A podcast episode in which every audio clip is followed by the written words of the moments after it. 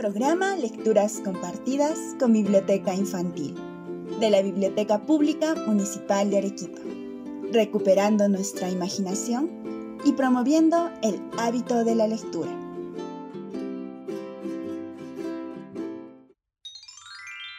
Hoy presentamos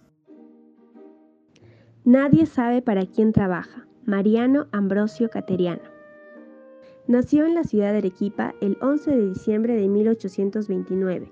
Abogado e historiador en 1881.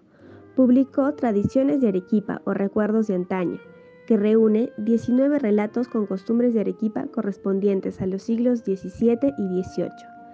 Perteneció al Club Literario de Arequipa. Asimismo, fue catedrático de la Universidad Nacional de San Agustín y su rector en 1883. Llegó a ser vocal de la Corte Superior de Justicia de Arequipa, cargo que desempeñó de 1893 a 1904. Entre sus publicaciones sobresale la obra titulada Memoria de los Ilustrísimos Señores Obispos de Arequipa, 1908. Falleció en su ciudad natal el 29 de julio de 1915. Su retrato figura en la Galería de Arequipeños Ilustres del Museo Histórico Municipal de Arequipa. Nadie sabe para quién trabaja, titula la tradición de hoy, perteneciente a Mariano Ambrosio Cateriano, un comerciante español llamado El Gallego. Era tan virtuoso como avaro. Hizo una fortuna en Arequipa virreinal. Sin embargo, encontró un final trágico. ¿Quién quiere saber qué pasó con él? Ahora escuchemos el relato.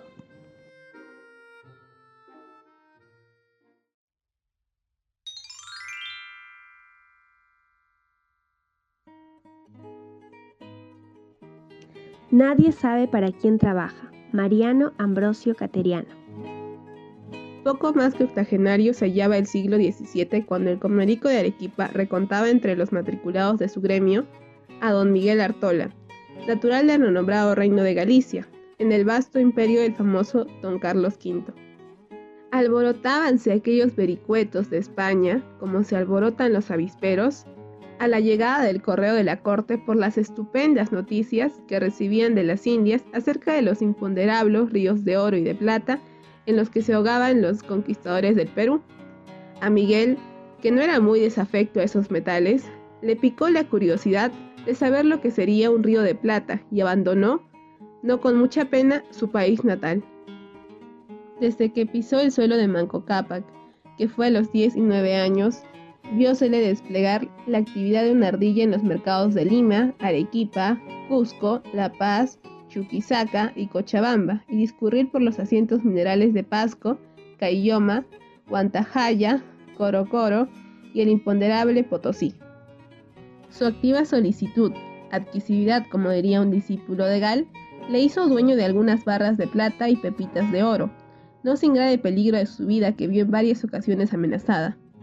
Trizaba Miguel en los 55, cuando aburrido de la vida de traficante en los minerales, determinó cambiarla con la de pacífico vendedor de paños de velario, instalándose al efecto en una de las tiendas más centrales del portal de San Agustín de Arequipa. Ejercían entonces en este bendito suelo la profesión del comercio, los españoles nobles y honrados, aunque no fuesen muy peritos en sumar y contar, pues para el caso habían buenos collares y granos de maíz. Miguel Artola conocido en toda Arequipa y sus contornos por el gallego. Era un tipo tan raro como ingrato a toda delineación. Con todo, sacudamos la pluma. Parco, sobrio y salive más que un cartujo. Nunca tuvo criado ni cocinero, ni dependiente ni doméstico, ni dio migajas a un pájaro. No usó tabaco olido ni fumado, ni alforjas cuando viajaba, por seguir en esto del consejo evangélico, ni tomó vino sino en el cumpleaños de algún paisano cuando era convidado a la olla podrida y entonces se sacaba el vientre de mal año. Fuera de este caso, andaba siempre boca seca y panza fría. Su genio era fecundo y creador como que llegó a descubrir la ciencia nueva, no la de Vico, sino otra de más alta importancia para los fines que él se proponía. Inventó la ciencia que llamaremos no comía, la que consistía en no comer, y con la fuerza de su voluntad pudo eliminar de su naturaleza esa funesta necesidad ruina de la riqueza y abismo de los consumos improductivos. Para entrampar a su estómago le bastaba una cuartilla de pan y otra de queso a la vuelta de las 24 horas, o refección que siempre tomaba en la noche. Sus costumbres eran sanas como de buen cristiano y no dañaban lo menor ni la honra ajena ni el bolsillo propio. Aficionado a madrugar y discurrir por la hermosa campiña, oír misa, asistir a las procesiones y sermones y tomar el fresco del puente a las tardes de los domingos, antes de las 7 de la mañana ya estaba el nocomista, economista, barriendo la tienda y desempolvando los andamios, sin abandonar desde entonces el puesto hasta las 6 de la tarde. A esta hora echaba candados y guardando el mazo de llaves en el sombrero. Se iba camino derecho hasta Santo Domingo a rezar el rosario. Una hora después estaba en la tienda, llenaba de agua en la pila su cantarilla y echando aldabas a las puertas, que las tenía mejores que las de la Catedral de Barcelona ajustaba trancas y hasta mañana, sin tener tan siquiera el trabajo de soplar la vela porque nunca la encendía.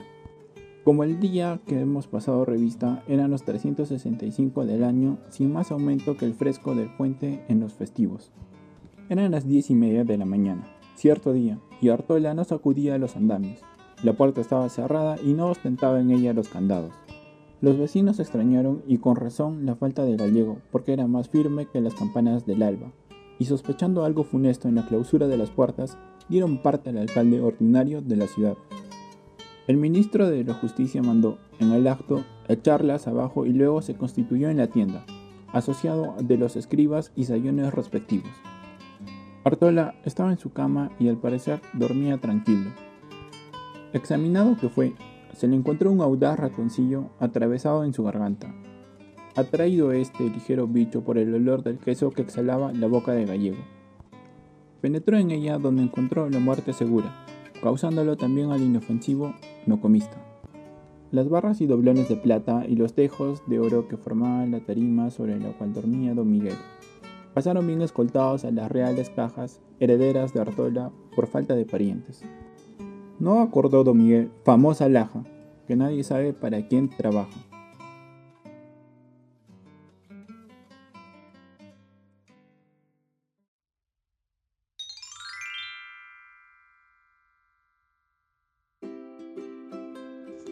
El significado de las palabras. ¿Te causaron curiosidad algunas palabras que oíste en la narración? Aquí tienes el significado de algunas de ellas. Vericueto. Camino estrecho, tortuoso, accidentado y generalmente alto por el que es difícil andar. Perito. Que es entendido o experto en determinada materia. Funesto. Que es origen de tristezas o de desgracias.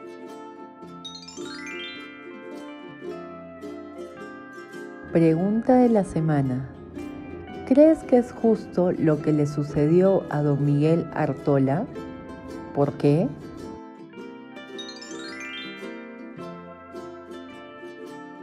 La actividad de la semana. Te invitamos a dejar volar tu imaginación y realizar un dibujo sobre el cuento. Compártelo con nosotros al correo biblioteca pública municipal AQP gmail.com. Los trabajos serán expuestos en la página de Facebook de la Biblioteca Pública Municipal de Arequipa. La narración del texto estuvo a cargo del voluntariado de la Biblioteca Pública Municipal de Arequipa.